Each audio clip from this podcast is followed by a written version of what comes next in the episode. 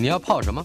要泡茶、泡咖啡，可不要泡沫经济；要泡泡糖、泡泡澡，可不要梦想成泡影；要泡菜、泡饭、泡妞、泡书本，就不要政治人物跟咱们穷泡蘑菇。不管泡什么，张大春和你一起泡新闻。台北 FM 九八点一 News 九八九八新闻台，由于受到疫情的影响，原定今年六月二十四号到七月十号举行的第二十三届台北电影节延后了，延后到明天啊，九月二十三号开始，一直办到十月九号。上个礼拜，我们曾经邀请到台北电影节的总监李亚梅，分享了疫情之下筹备影展的种种甘苦。以及今年的台北电影奖，今天娱乐轰趴，我们仍然邀请到台北电影节节目组的专员谢璇，去年也陪过我们，呃，要来介绍今年台北电影节有哪一些不容错过的影片。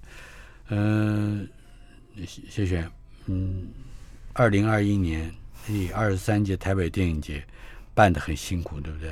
对，梅花座对不对？对，刚刚大哥有提到，因为疫情的关系，今年影展最大的变化就是延期了。我们原本一直都是一个夏日的活动，没想到现在一延就延到了秋天。嗯呃，那也的确因应就是所谓的滚动式修正嘛，我们现在的座位数其实都是砍半的，是梅花座。是。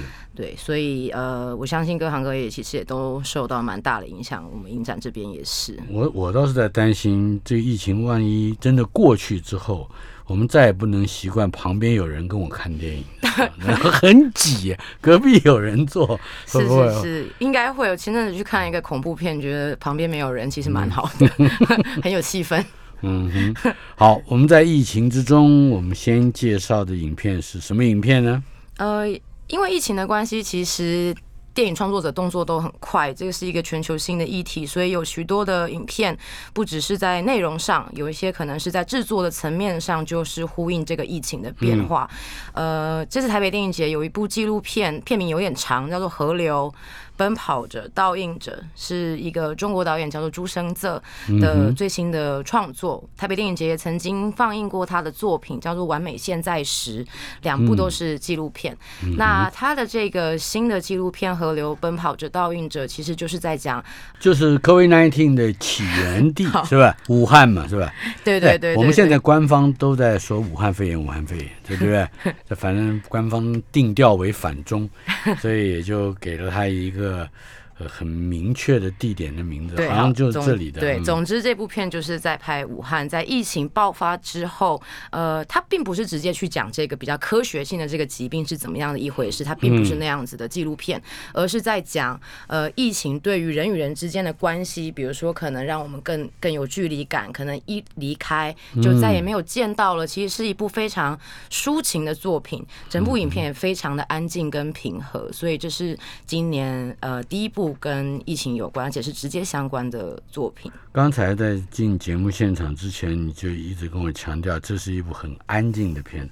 怎么个安静法？就是整部片都没有声音啊！啊，哦，对，是完全没有，现场音都没有，几乎没有。有啦，但是他因为他的影片主要是在拍那条河长江，如果我的地理没有太烂的话，对，所以呃。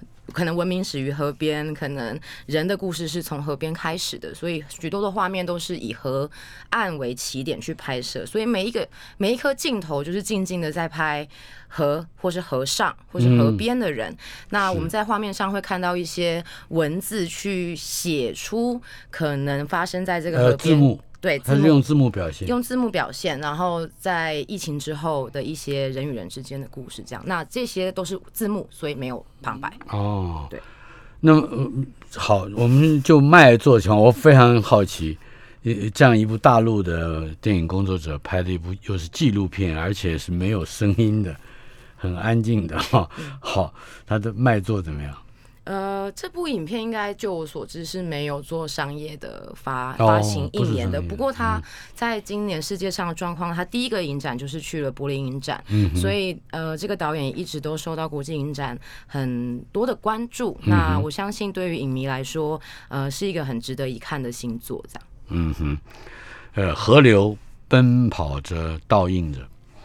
接着还有还有几部，还有两部，对不对？对，还有另外一个长片是呃，来自加拿大的导演德尼科特的新作品。这个导演曾经是我们二零一四年的焦点影人，那一年我们介绍了他一系列的呃好看的电影。这样，那他的新作就叫做呃全员社剧中，社剧就是所谓现在大家一定都很熟悉的社交距离，全员就是全体人员，全体人员全员都在 social distancing。没错，那呃。在形式上，其实很明显的就看得到，这部影片完全没有特写，也就是说，所有的演员，包括幕后的工作人员，在拍摄这部作品的时候，全部都保持很远的距离。嗯，那。这个东西其实还蛮有趣的，因为这个故事其实是导演在二零一五年的时候就有一的一个想法，他希望可以来拍一部作品，讲社群网络很发达的现在对人际关系的相处之间造成了什么影响。在二零一五年的时候还没有 COVID nineteen，还没有，没想到就变成一个超前部署的预言。呃，所以这是一部剧情片，它是有故事的，是是是，可以稍稍。没有问题，这个故事其实蛮单纯的，就是一个男人他想要躲到山里面，结果被他生命中五个女人追杀，就是 不是真的拿刀的那种追杀，而是刀刀续续的一直在呃追讨他一些要给回应的一些琐事，比如说他的情人、他的太太，还有一个是茶税的人一直追着他这样，但是在这个追逐拉扯的过程中，他们又都保持着一个很微妙的距离，所以是在形式上蛮有趣的一个作品，没有。Close up，没有，也没有大特写，没有。这这是非常奇奇特的一个文法。对，台北电影节一直都还蛮喜欢选这种奇怪的片的。对，好，我我今天今天总访问到最后一定会问你一个问题：哪一部片子是谁选的？好。呃，还有第十三天，这也是一部，这是一个台湾新锐导演拍摄的短片。那第十三天其实就是呼应了，呃，现在基本上到台湾来，如果你是国人的话，一定都要隔离十四天嘛。是第十三天就是在讲述一个呃中年男子，他好不容易回到了回到了台湾，他的家乡。在隔离快要出关的前一天，突然发现，哎，或许他思思念念的家人，他们之间的情感并没有他想的这么的紧密。所以，这个所谓的隔离，或许它变成另外一种更抽象的意义，而不是真的只针对疫情我们所真的需要去经历的那个隔离的意思了。所以，也是一个。的确，就是完全是跟重新审视他的家庭和没错没错个人的亲密关系。对对对，不过是用疫情产生的这个隔离的呃来出发讲这个故事。哦，一听我我就想去看了，尤其尤尤其我还是觉得梅花座是特别具有吸引力的，让我想要进戏院。对，很舒服。嗯，呃，另外焦点影人。对，今年台北电影节有两位焦点影人，一位是来自巴西的导演，叫做凯里阿努兹。但今天想要特别跟大家分享的是另外一位焦点影人，他是罗马尼亚的导演，叫做哈都裘德。今年他最新的长片是获得了柏林影展的金熊奖，片名也有点长，长叫做《倒霉性爱和疯狂 A 片》。但我想这个片名应该马上就可以吸引大家的注意，的确也是一个非常呃生猛的作品。他的新作嘛，就拿下了金熊奖最高最高荣誉，这样。嗯哼，对，其实这是真的是 A 片吗？就是第一次 A 片拿得到金熊奖，不是显然不是。但是这个故事跟 A 片有关，因为他就在讲一个历史老师，她跟她的丈夫的。呃，性爱自拍一不小心流到了网络上，就是流到了色情网站，是对，然后就引发了一堆的风波。所以其实这部影片也是在疫情期间拍的。所以他这个故事里面也加入了很多因为戴口罩或者是社交距离所产生的一些黑色幽默感，有非常强的现实感，非常强，非常强。然后也是呃，我们认为是导演累积到现在，他所有关注的主题手法都推到极限，发挥到最大的一部集大成的作品。介绍一下哈杜球的，呃，哈杜球的是。他一开始发迹是因为罗马尼亚新浪潮的关系，他呃在念书的时候就担任那个罗马尼亚新浪潮非常重要的代表人物普优的助理导演，所以在他的拍摄短片的时候，可以看到罗马尼亚新浪潮对他创作跟手法跟思想上面的影响。这次台北电影节也有两个单元会放映他总共五部短片，是全部都是第一次在台湾的大荧幕上可以。大概是多长的短片？呃，有二十分钟，然后也有十五分钟，嗯每一个场次加起来大概就是九十分钟左右。看五部，呃，哎，没有，一个一个看两部，一个看三部，因为有其实另外一个场次是的其中一部片是六十分钟。哦，对对对，所以但是我们经过编排之后，两个场次都是九十分钟以内，这样子是可以看完。也就是说有两个场次，但是有五部片子。对对对对对，嗯然后可以来看他早期的创作。那后来，呃，导演他其实有拍纪录片，然后也有拍剧情片。嗯不管是纪录片或剧情片，他其实都一直非常的关注的是罗马尼亚的历史跟政治的题材。那他而且手法非常多元。我们今年也放了一个呃非常非常有挑战性的作品，叫做《一九四一王者群像》。嗯，那他在讲的是二战期间，呃，那时候罗马尼亚的执政者是一个比较亲德派的首领，叫做安东尼斯古。他因为亲德的关系，所以等于是协助或者是。呃，帮忙了这个德军纳粹把罗马尼亚境内的犹太人送到了波兰的集中营，那他们都是用火车送过去的。那就是在一九四一年发生的一个事件。呃，整部片就像我刚刚说，其实非常有挑战性的原因是它整部片都是只有照片，哦，全部对，都是因为是静二战期间，对，所以它是呃用。那些照片是罹难者的影像，呃的的相片，然后嗯旁白话外音是搭配他们的家属去回忆一九四一年的时候，他们的亲人是在什么样的状所以旁白者并不露脸。没有露脸，嗯没有露脸。然后呃，这部片大概三个三个多小时，然后大概有一百两两个多小时都是这样子的叙述，最后大概二十分钟左右是也是照片，但是就不是呃罹难者的肖像，而是当时事件发生那个火车或是铁轨旁边的照片，那是完全没有声音的。我自己觉得是蛮有挑战性的一个作品。因为这个对一般的，嗯，即使是爱看纪录片的观众而言，也是相当程度的一个考验了哈。对有时间又很长，对不对？对我自己在看的时候也有一点呃不安，但是同时我认为这就是这部片特殊的地方，就是你你会不安，可能是因为片子很长很安静，那也有可能是因为它的题材非常的严肃。但当你想要走或是想要分心的时候，会让我马上想到为什么我们有这样子的权利，可以这么轻松的去看待别人痛苦的记忆。是，对，所以我想这一个层面，观众可能的反应，或许也是导演当初在创作的时候就有思考进去的一个东西。这是罗马尼亚哈都求德。另外还有两部片子，一部就是《四楼的天堂》，一部是《茶经》，对，都这个都是国片。对，这这就是台湾制作的剧集。那其实也，我这不是台北电影节第一次放剧集了。我们在几年前也放过他们在毕业前一天爆炸二跟麻醉风暴二。那国际影展其实也有这样子的趋势，不管是做特别的放映，或者是做特殊的单元来介绍很优秀的。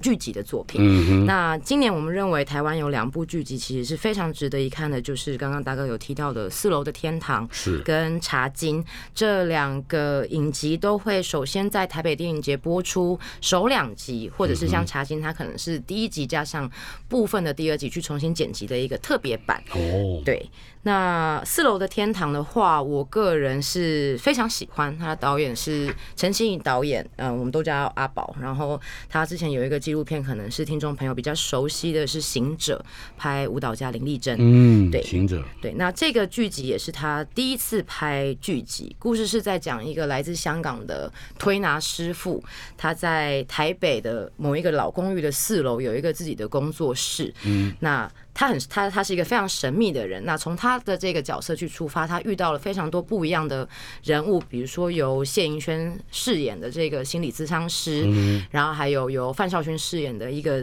街头涂鸦的少年，借由推拿触碰身体的过程，去了解每一个人在身体里面潜藏的心理的伤口。男主角是黄秋生，对，饰演推拿师的就是黄秋生。他他真的会推拿吗？这个我可能要问他一下，但是我看那个剧集内容，感觉是蛮舒服的。对感觉是蛮内行的，对对对，看不然演员会很受苦的。对我是看了，马上就很想要去预约按摩的服务。对，所以我是觉得挺有说服力的。这样，那我相信观众看了前两集之后，一定会非常非常好奇，嗯，这个由黄秋生生饰演的推拿师他到底的来历是什么，我自己也会非常想要继续追下去。那茶金的话是有一个蛮还是算新锐吧，就是蛮年轻的导演叫林君阳拍摄的，女主角是连于涵，她在讲呃台湾曾经非常盛行的茶叶的生意的历史，这样，所以也是一个算是一个时代剧。是，嗯，呃，这是我们今天提到的焦点影人和呃在电视上会播出的剧集。嗯，另外要不要介绍一下你的开幕片和闭幕片？哦，可以啊。开幕片是月老，呃，月老九把刀，九把九把刀的作品。那在台北电影节是要做台湾的首映。他首先其实是去了富川影展，已经做了韩国的富川影展，先做了开幕片。是我个人认为是维持九把刀一贯非常热血而且青春的风格。尤其他这部作品又找来他的呃老搭档柯震东来饰演男主角。呃，我个人认为是在制作上，因为他毕竟是一个。奇幻的故事，在讲柯震东饰演的这个男主角叫阿伦，因为被雷劈死了，下了地狱。呃，在这个地狱里面遇到了由王静饰演的粉红女这个角色，两个人因为想要好好的消除就是在人间的时候累积的业障，所以选了一个神职要来做好事。那两个人就选选到了月老的这个神的职位，替人家做媒。对，没错。然后所以来呃有这个奇幻的部分，奇幻的部分的话，我觉得不管是场面设计或者是动画，其实都不会输于《神通行》那样子的作品了。嗯，对，所以在规模上是很大的。那我相信对九把刀或是对柯震东呃熟悉的听众朋友，一定知道他，你知道谈起那种男孩子非常稚气的恋爱是怎么样的直接跟令人怦然心动，在《月老》这部片里面也都可以看得到。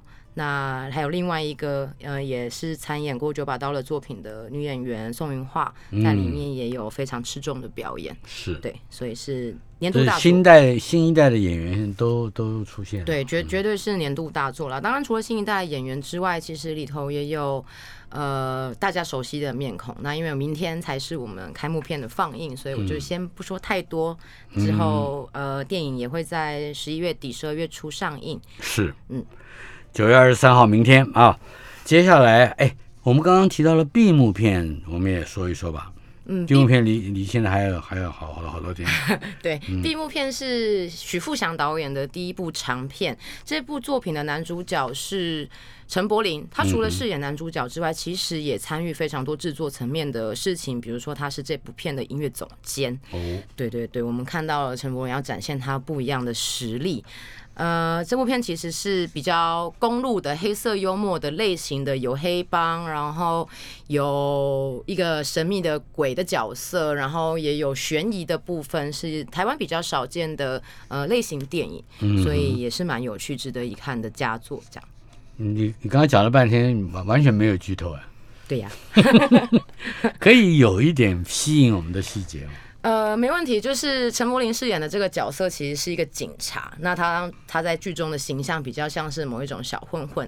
那当然，因为他其实是白道黑道通吃的一个警察，所以有有一次不小心惹毛了一个黑道大哥，因此就踏上了一个必须要去找回呃一笔一笔钻石的这个黑呃公路之旅。这样对。那也因为踏上了这个公路之旅，去挖到了一些呃神秘的案件。嗯哼。英文片名叫《Treat or Trick》，对，好像是万圣节的。对，所以看到这个就知道，可能里面会有一些诡计啊，或者是比较疯癫的小玩意儿这样。不比较狂调的吗？没呃，比较狂调，对对对，节奏蛮快的。是，好，接下来还有什么值得介绍的呢？我记得有还有特别放映，对不对？哦，对对对，今年的特别放映，当然，呃，除了刚刚已经介绍过的两部影集是在特别放映这个单元之外，呃，还有另外一部片名跟鬼扯有点像它，叫做《轨迹》。对，我就是看到这两个字很像，那它有关系吗？呃，没有关系，《轨迹》的导演是一个荷兰籍的导演，但他其实常常年在台湾发展，这是呃他的最新的长片，是由钟瑶。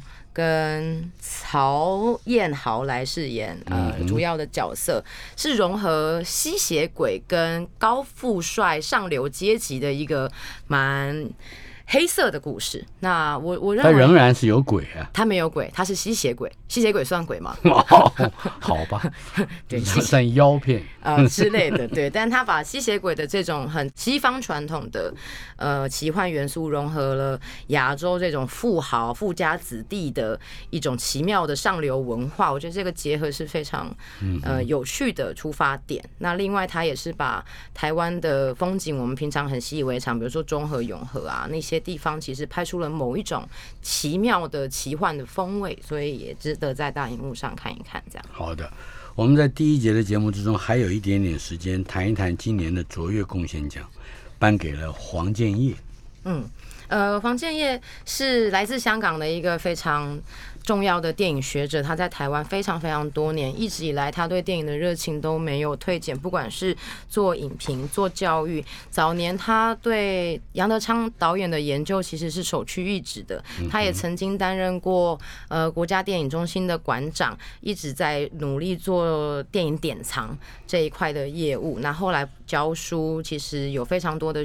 对电影有兴趣的学生都听过他的课，那也是业界非常敬重的前辈。是对，这次因为黄建业老师获得卓越贡献奖的关系，我们跟他讨论之后，也放映了一部作品，叫做《昂西朗格瓦电光魅影》，也是一个非常长的片。对，那呃，这个纪录片其实是在讲法国电影资料馆的一个馆长。之所以会放这部片，是因为我们希望借由这个作品来谈黄建业老师他这一生对电影呃非常在意的一点，就是典藏这件事情。所以借由这个作品来带动，让大家更可以了解黄建业老师的经历。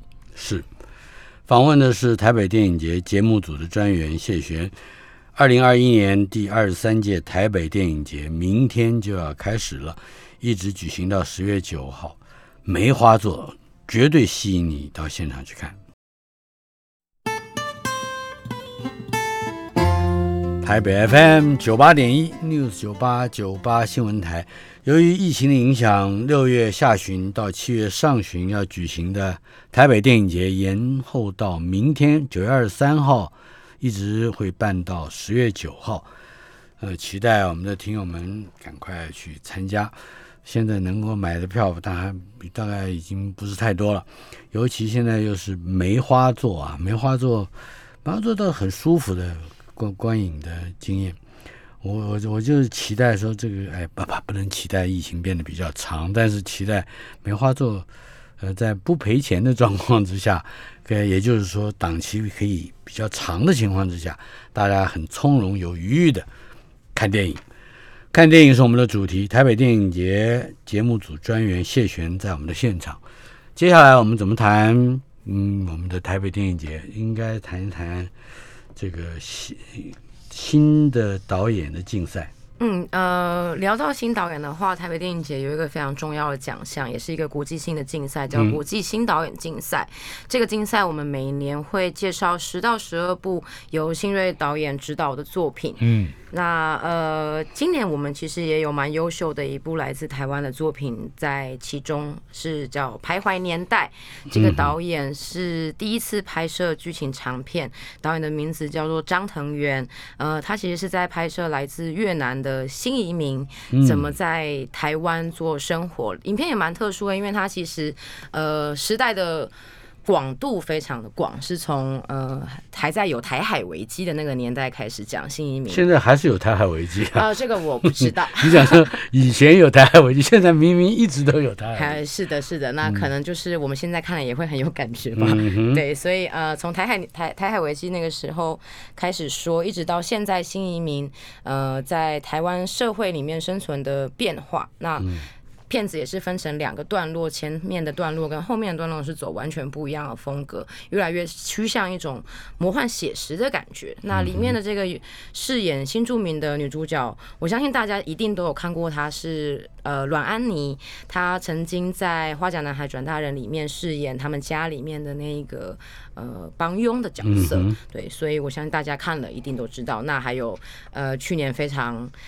大大家非常关注的国民阿妈陈淑芳在里面也有很精彩的演出，是。这是徘徊年代张恒元的作品哈，嗯嗯嗯，呃，另外我们还有一个单元叫大师短片的，呃，没有，呃，我们我们台北台北台北电影节有一个单元叫做作者视角，是在专门介绍一些大师已经很有名气，然后也非常影在影坛上面非常重要的导演的新片，比如说呃蔡明亮，对，今年我们又有蔡明亮导演的新的短片叫做《月亮树》，呃，这几年台北电影节一直都可以。首映，呃，蔡蔡导演的作品其实是我们的荣幸，尤其《月亮树》这部作品是世界首映，是在台北电影节。它有多长？呃，三十分钟，它是一个短片。呃，去年我们在放映导演的作品《日子》做闭幕片的时候，导演其实就已经提到这件事了。是，因为他邀请了呃台湾非常资深的演员叫长风，他已经八九十岁，九十几了，九十五六岁了。对对对，一个非常快一百岁了。对，他就拍他。嗯，他就拍他看榕树走来走去，非常有蔡岛的风格。嗯，所以在这个作品里面，他凝视年老的身体，凝视时间，凝视人渐渐的衰老之后，我们会呈现什么样的状态？当然，除了长风之外，还有另外一个呃，月亮歌手李佩金，也是蔡明亮导演这次拍摄的对象。是对，主要是在讲呃，月亮歌手李佩金，他因为一场车祸的关系，其实。瘫痪坐轮椅四十年了，那蔡导就拍摄他做复健每天生活的过程，所以是非常有。这是两部，呃，还是一部片？一部片里面，一部片里面，一部片就是三十分钟之中。对对对，叫《月亮树》。对对对。但是它也不是纪录片。嗯，我觉得导演的作品你一直很难说它是纪录片还是剧情片。我觉得可能就放松一点，反正我们就是去看电影，去看他的创作就可以了。嗯，对。呃，国际新导演的竞赛，嗯，还没有提到，还有没有？哦，其他的吗？呃，另外可能我们有发现影迷朋朋友一直都蛮喜欢的，呃，日本导演的作品，这次国新也有选一个新锐导演的作品，叫做《鱿鱼子的天平》。呃，这个作品在讲的是蛮有社会事件。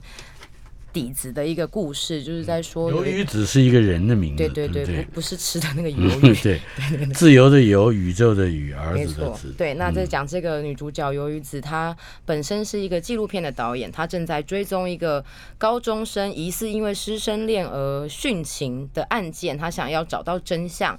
那另外一边，她也在家里的补习班当老师工作。有一天，她突然发现。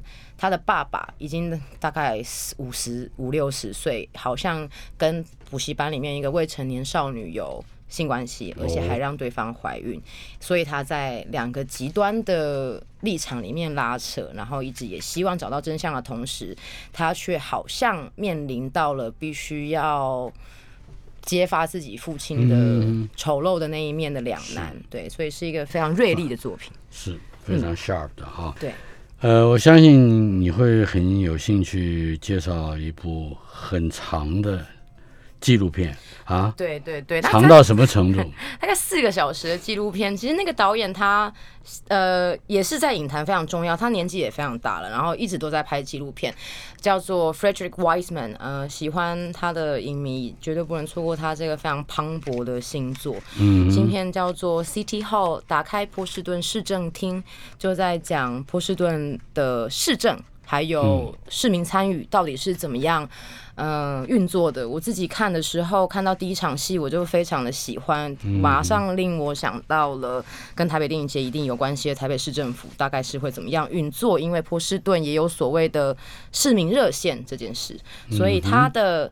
可能是我们学他的，对对对对对对，所以呃，他的第一场戏就在拍市民热线的那个 call center，他们怎么样去运作这件事情，所以你会看到他们的工作人员接到一些很莫名其妙的电话，比如说他在路上发现了一只鸟被撞死了，该怎么办，等等等等的。那我想，哇，这是很聪明的开场，对，他就是让一般市民跟一般生活，没错，在极具你无法想象的戏剧性的里面。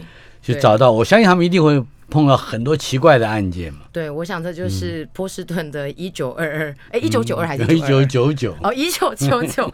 对，你你显然没碰到过 对这些事情，所以你没打过。对我没打过，我不太喜欢去叨扰别人。那当然，这个开场之后，其实他在主要是在讲波士顿这个市政府，他们希望。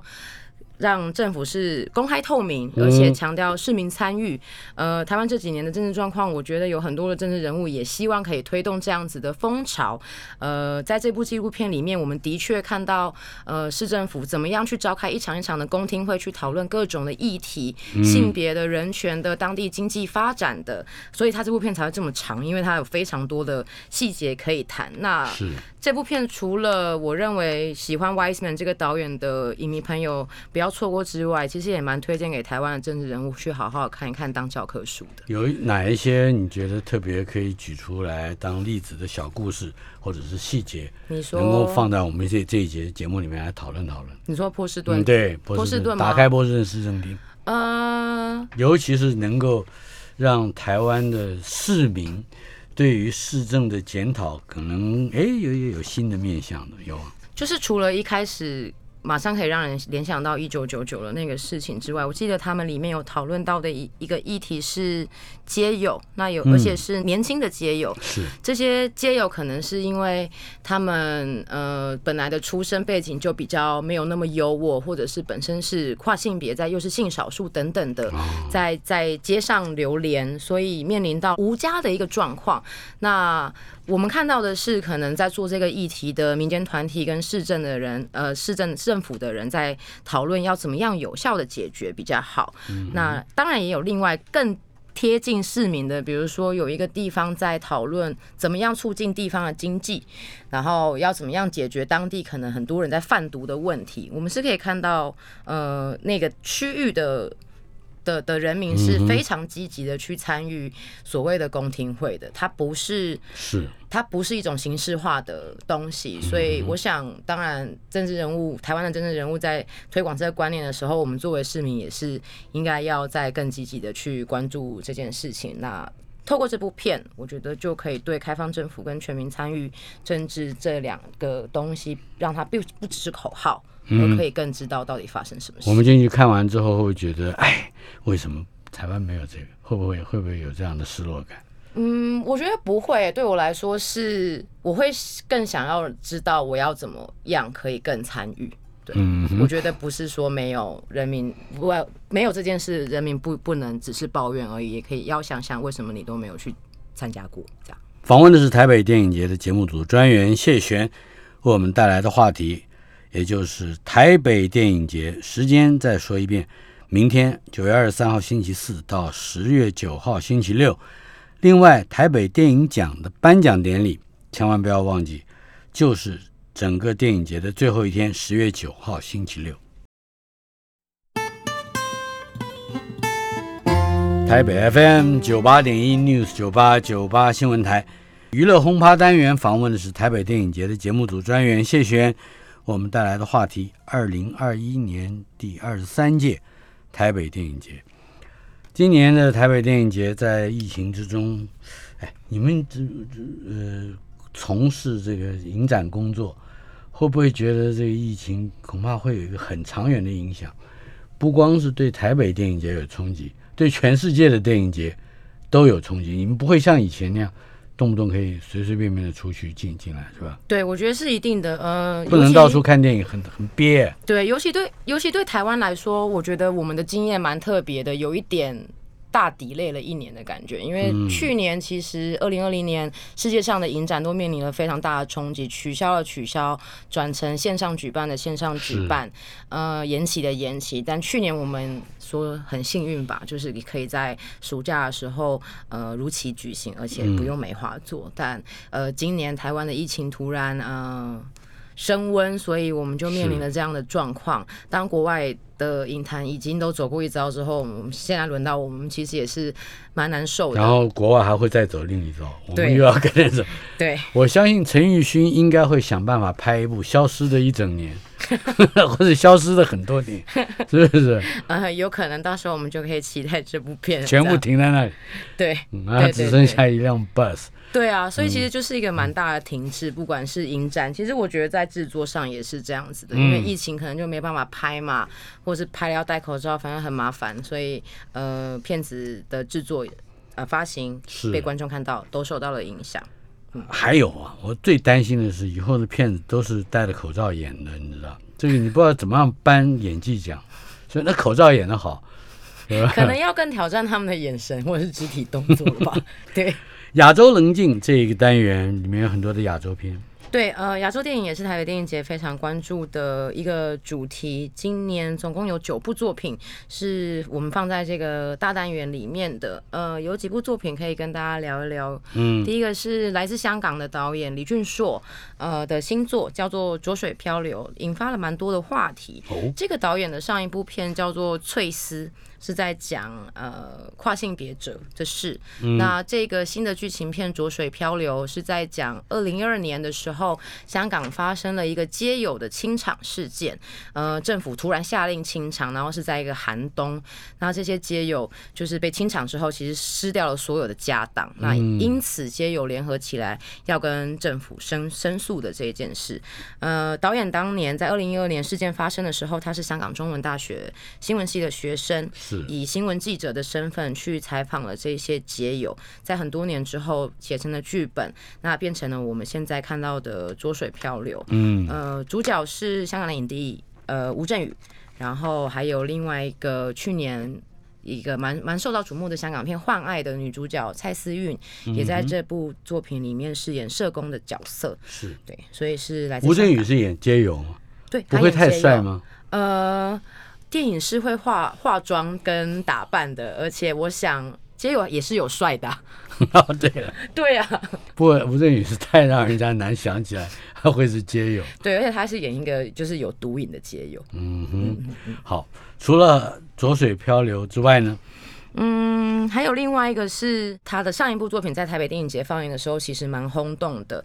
呃，这个导演是来自蒙古的导演乌山马博楚，他的第一部作品《海地不分类》当年在台北电影节国际新导演竞赛放映的时候，不仅拿下了最佳影片，也就是我们的首奖。嗯，其实，在台北电影节放映的三个场次，全部都是完售，几乎都是完售的状态，也有观众在影展期间就看了两三次。嗯，对，所以是呃蛮轰动的导演，他终于推出了一个。新的作品叫做《德国妹妹蒙古姐姐》，这个导演本身是德国呃蒙古裔，但是他一直都在德国发展。是呃，这个作品同样跟他上一部作品在讲某一种文化交融的冲突或者是激荡的事情。那透过家庭就是在讲这个，在常年在德国受西方文化洗涤的这个妹妹回到了家乡蒙古，呃，见到她的姐姐，两个人如何看到彼此身上的不一样，跟希望可以找到情感上面的共同性的一个这样的故事。那导演是女生，导演是女性，她在这部片其实是自导自演，有她都是自导自演的。那她演的就是这个妹妹的角色，嗯，德国妹妹。哎，因为他自己从是从德国，她是德国妹妹，她回到蒙古找她的蒙古姐姐。那那个演姐姐的是真的她姐姐吗？啊，不是 对，但蛮有说服力的。嗯嗯嗯嗯。好，这是德国妹妹蒙古姐，哎，她的她的英文片名很有趣，叫 Black Milk。对，主要是跟蒙呃那个游牧民族他们会呃畜牧业有关的是的一个传统的生活形态来取这个片名。嗯嗯。还有哪一些我们不能错过的亚洲电影呢？嗯，前阵子奥运很红，我们在全集也拿下了奖项。有一部来自韩国跟全集有关的作品，叫做《女力全开》。嗯，呃，她的角色主角也是一个女性的拳击手。最特别的地方是，她其实是一个脱北者，就是从北韩从北韩逃到南韩，对对对，到南韩的一个脱北者。那她。拳拳击并不是那种比较热血要运动的出发点，他其实是为了要生存，他想要打比赛，想要赚钱，好好的在南韩生活，嗯，也是比较少见可以运动类型啦。然后同时又有一些你知道南北韩的那种题材，我觉得蛮有趣的一个结合。是，嗯嗯嗯。这导演好像对于脱北者是情有独钟，是吗？哎，对，这个是尹在浩。对对，他这个是他所谓的脱北者三部曲的第二部，他的第一部片，呃，其实也是在讲脱北者的故事。他一直对于跨界啊、移民啊，呃，拍了不少的纪录片跟剧情片，都在讲这样子类似的题材。嗯哼，你个人在今年的这些个影展里面，你你你有没有我比如说专家推荐？呃，我不敢说自己是专家了，我看一下我自己专门推荐、专程推荐。嗯，有一部作品，我相信台北电影节的影迷也会很熟悉，是日本导演滨口龙介的新作《偶然与想象》。嗯，呃，这个导演今年其实有两部作品，一个是在柏林影展拿下。哎，拿下评审团大奖的《偶然与想象》就是我们要放映的。另外一个是在坎城影展，呃，放映的《Drive My Car》，呃，还没有中文，还没有正式的中文片名。嗯那台北电影节是第一个在台湾介绍他作品的影展。嗯，那时候他是二零一六年的焦点影人的身份。呃，在那之后，其实导演的作品就有很多次是在台湾有做上映的。那这次台北电影节又很荣幸再次可以放映他的新作《偶然与想象》。那这个作品其实是三段式的故事，等于说是三个短片结合起来的。对，那当然之后可能也之后也会有在台湾的商业映演的计划。不过在台北电影节这一场，我们会有导演准备给大家的小惊喜，所以哦，对，所以也也不能说。呃，看了就知道了。等一下，等一下，今天我们要介绍有一个单元，我是看不懂啊，嗯未来之光，哦，OK，呃，你要一定要仔细的跟我介绍一下。哦，好，呃，我们刚刚有聊到国际新导演竞赛，也就是说，其实新导演是台北电影节在策展的时候非常重视的一个路线。嗯呃，未来之光 （Future Lights） 从国际新导演进，从新导演的这个脉络来看，其实可能相对来说就比较清楚，也是一个介绍新锐导演就是他为什么我不懂的，就是他跟其他的呃很多新导演的单元呢、对吧？包括新导演竞赛的单元，嗯嗯嗯，就因为竞赛毕竟僧多粥少嘛，我们每年只能选十到十二部，但是每年优秀的新导演的作品还是很多的，所以为了强调我们对新导演的关注，除了竞赛之外，在非竞赛我们也有一个单元特别强调我。就是有一个大胆的假设，是。就是现在忽然之间，这个世界上出现了很多很多新导演，呃，我觉得也不是忽然，我觉得当然拍片比较容易了，是一个可能性。是不管是设备器材，有些可能手机就可以拍了嘛。嗯、也有一个导演，呃，多年前有一个导演也是用手机拍了他的第一部片，叫《夜晚还年轻》，就拿了很多奖，去了很多影展。所以，呃，后来他换手机了吗？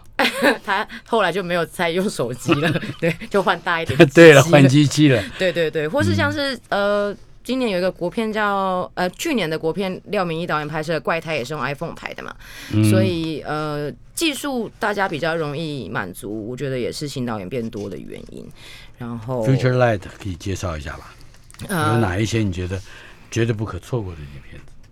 好，呃，我自己还蛮喜欢的是来自伊朗的电影叫《谎言风暴》，嗯，听到风暴就某就应该还蛮清楚是一种伊朗片的只要是 不是只要是有影展就，一定有几部片子叫风暴的。对对对，然后这种通片通常都是伊朗片，对，所以呃，他是讲什么呢蛮有伊朗电影的特色，一个母亲想要带着她的小女儿去参去离开城市去参加呃亲戚的婚礼，结果在出发前，她老公不准她去，因为她不想要呃她太太一个人开车，可是嗯。太太还是很想去，所以她就偷偷带着女儿开车出发了，哦结果没想到女儿却发生了意外，就过世了。嗯那之后当然就是引发了很多的风暴，是，所以呃，这个妈妈到底要怎么样去面对这个状况，就是这部影片去讲述的重点。嗯如果说现在还有一点点时间，为我们介绍一部片子，呃你觉得可能是一定不能错过的，或者说是觉得很难卖的，呃，而且呢，告诉我他是谁推荐或者谁谁发现的片子。这个应该不会太难卖了，因为我想要再推一次我们的焦点影人哈都求德，就是刚刚讲过的罗马尼亚的导演。哦这个单元基本上今年是我负责策划的，嗯，所以呃，其中一部片是也是跟历史罗马尼亚的历史有关，叫做《涂鸦少年秘密档案》。他在讲的是一九六五年到一九八九年这个年间，罗马尼亚被一个独裁者统治，叫做西奥塞古，他是一个共产党的独裁者。那他把罗马尼亚境内搞得民不聊生，经济非常的那几个人我都知道，对。西奥塞斯谷、对。伊利奥斯谷，对。呃，还有呃好几个，对，都都是什么谷什么谷，对没错连着来几个，没错没错，搞死人了。嗯。一九四一年《王者群像》他讲的是安东尼斯谷嘛，然后现在《涂鸦少年》讲的是西奥塞谷。啊，西奥塞谷，对对对，是独裁者。嗯然后呃，在他的统治的年间，人民过得很痛苦。然后有一个少年，他在墙壁上去写了一些抗议的标语，嗯因此引发了秘密警察的跟监，还有政府的呃关注。我们被在陈时中告了吗？呃，没有，但是我们在跟呃，可能会被谢长廷告吧，不知道。对，被急被急。然后呃，我们在跟导演。邀请他跟他说明，我们希望可以放这些片子的时候，呃，导演其实对台湾的历史跟电影也都是有了解的。哦，对他，因为非常喜欢台湾新浪潮、侯孝贤或是杨德昌导演的作品，其实所以其实对台湾的白色恐怖的时期或者是一些政治的状况，他是非常清楚的。那我们也想，我想借由《涂鸦少年秘密档案》这部作品，呃，影迷一定也可以跟自身的一些经验，或者是对我们土地的历史会有一些连接。尤其是政治发展上面对于民主的欲求以及失望，没错。好的，九月二十二号星期三，九月二十三号星期四，哎，这两天马上台北电影节就开始了，不要忘记有很宽敞的地方可以看电影，要去哦。